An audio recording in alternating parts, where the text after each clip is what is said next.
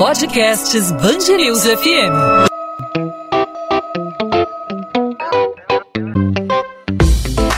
Dois às 20, com Maurício Bastos e Luana Bernardes. A Anvisa libera o início da campanha de imunização contra o coronavírus para crianças de 5 a 11 anos de idade com a Pfizer.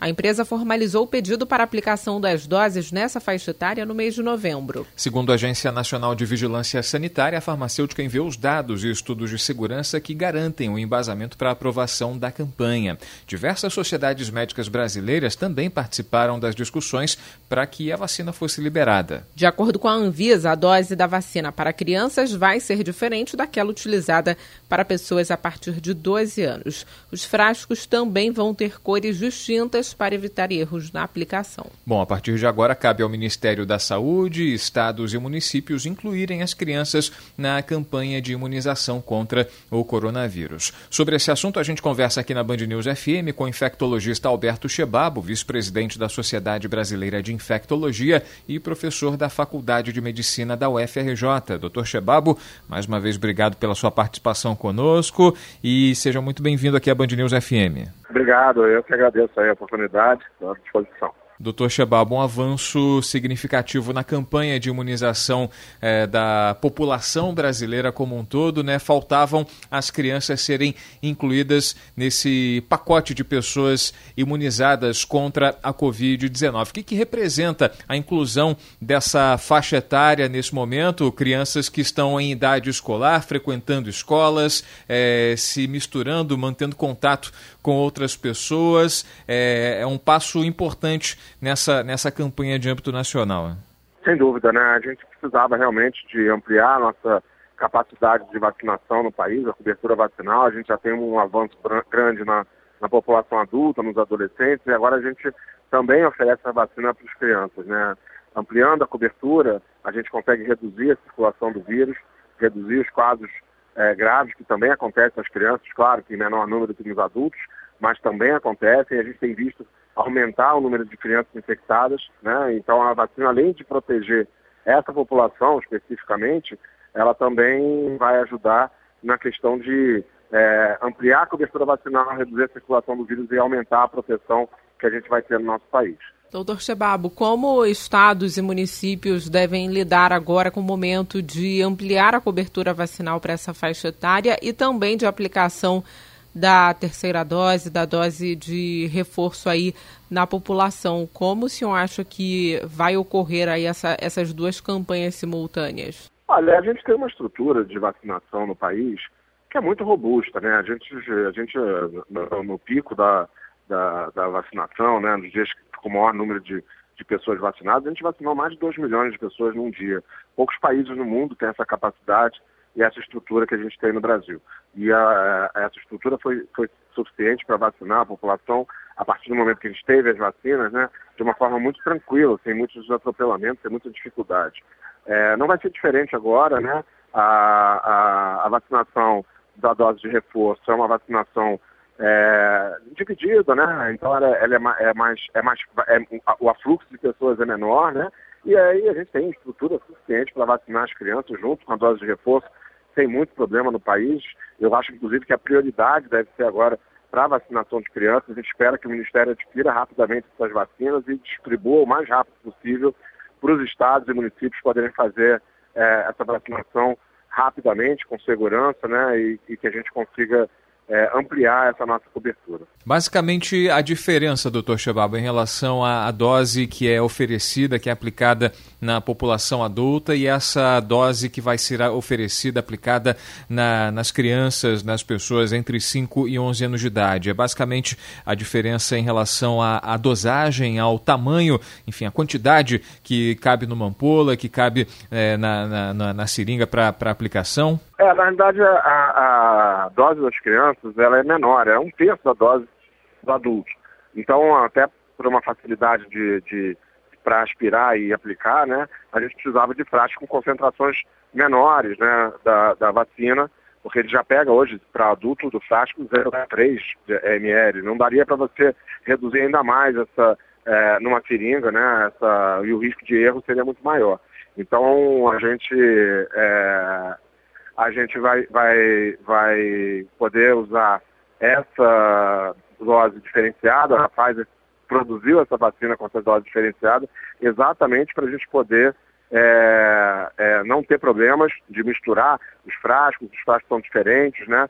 É, as, o, o, a proposta nas crianças, exatamente esse um terço da dose, foi suficiente para é, fornecer uma imunidade robusta e duradoura, com segurança.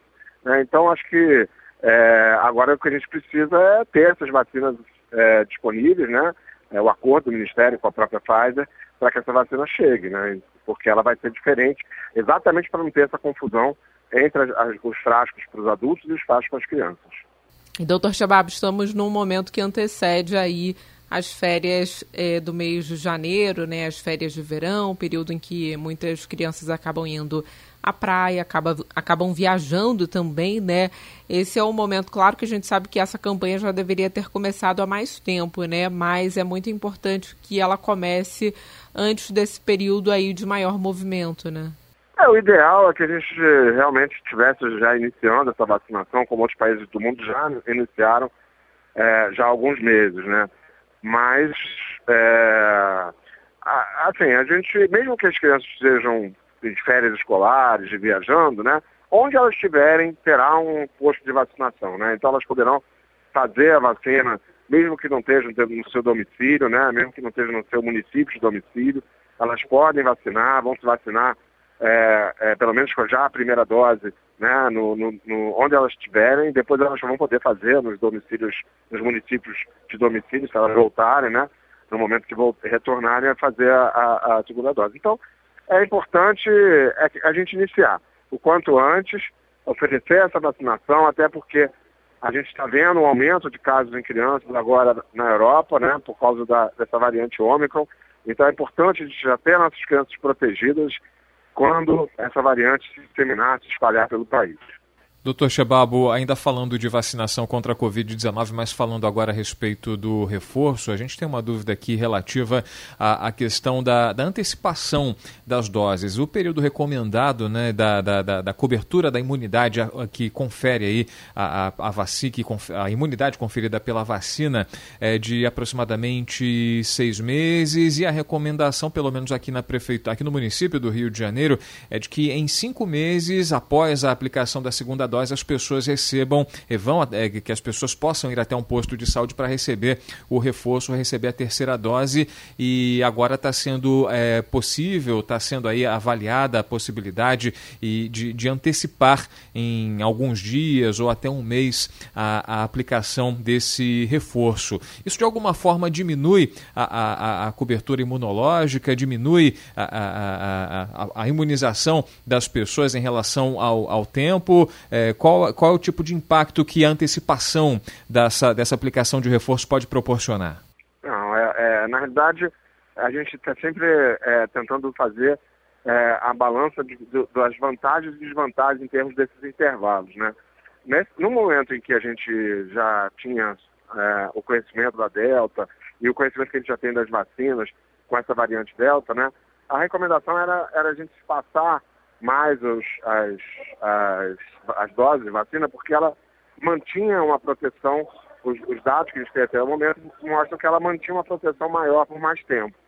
Porém, agora, com a variante Ômicron, que tem uma, uma, a gente já tem uma perda de efetividade grande, né? Isso já está bem demonstrado em relação, pelo menos laboratorialmente, né? Em relação a essa variante, com, as, com, as, com todas as vacinas, é, para que a gente tenha uma, uma, um sistema imune capaz de, de ter uma, uma, resposta adequada a essa variante, é importante que a gente tenha níveis elevados de anticorpos.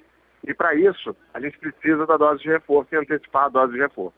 Então é uma balança, né? Nesse momento, o mais importante é que a gente tenha um nível elevado de proteção na população para que quando essa variante entre, ela, a gente consiga manter esse nível de, de, de incidência de casos que a gente tem, tem, hoje, muito baixo, né, com essa proteção. Se a, gente, a gente já sabe que duas doses para a variante Ômicron não são suficientes para manter uma proteção eficaz e que é importante né, essa terceira dose é, das, das, das vacinas. E por isso, então, essa redução, todos os países estão hoje reduzindo esses intervalos, né? não é só o Brasil, todos os países têm reduzido para em torno de três meses, exatamente para aumentar essa proteção, mesmo que a gente tenha um uma, uma pequena perda em termos de tempo de proteção dessa vacina é, é, para os próximos meses.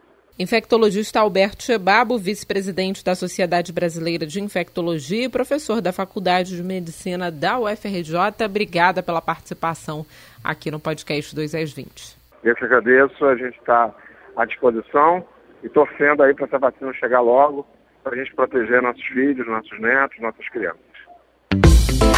2 às 20, com Maurício Bastos e Luana Bernardes.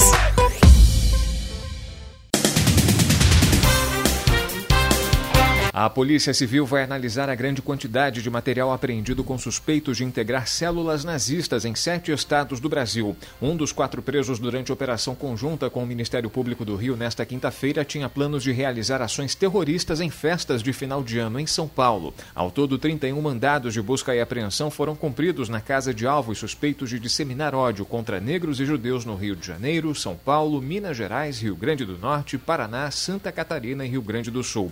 Dentre os materiais materiais apreendidos estão facões, taco com arame farpado, armas, arco e flecha e uniformes militares. Muitas anotações e livros que falam sobre a vida de Adolf Hitler foram encontrados. Em outras residências, a polícia se deparou com diversos símbolos mais conhecidos do nazismo. A Justiça do Rio aumenta a pena do filho adotivo da ex-deputada federal Flor de Lis para nove anos.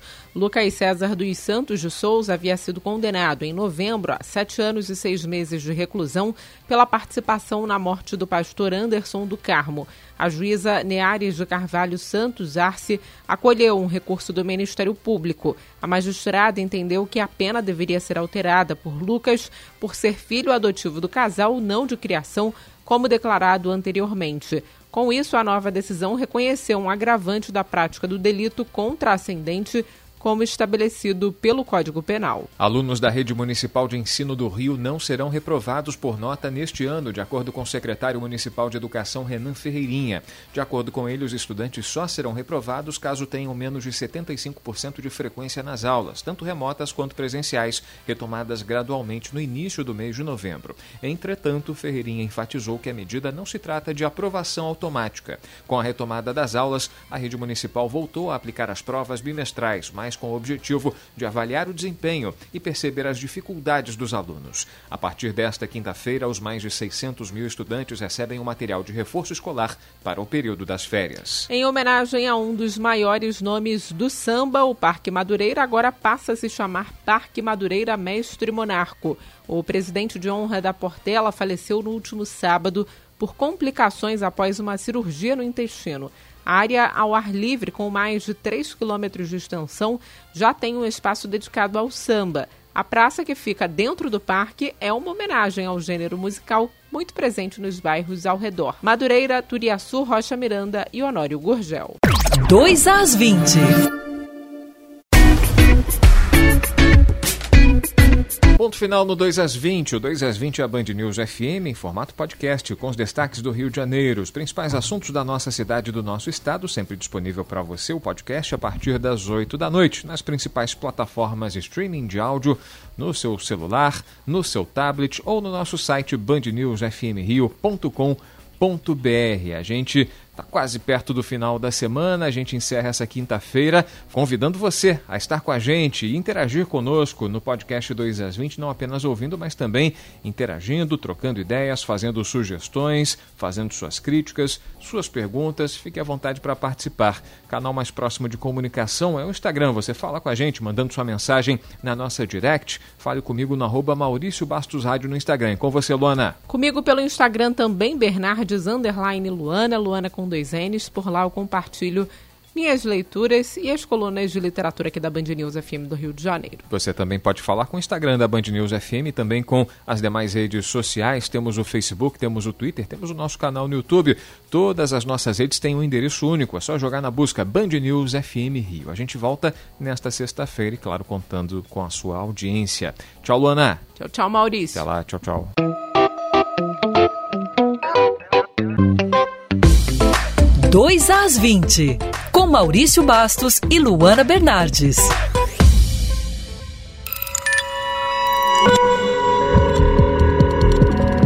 Podcasts Band News FM.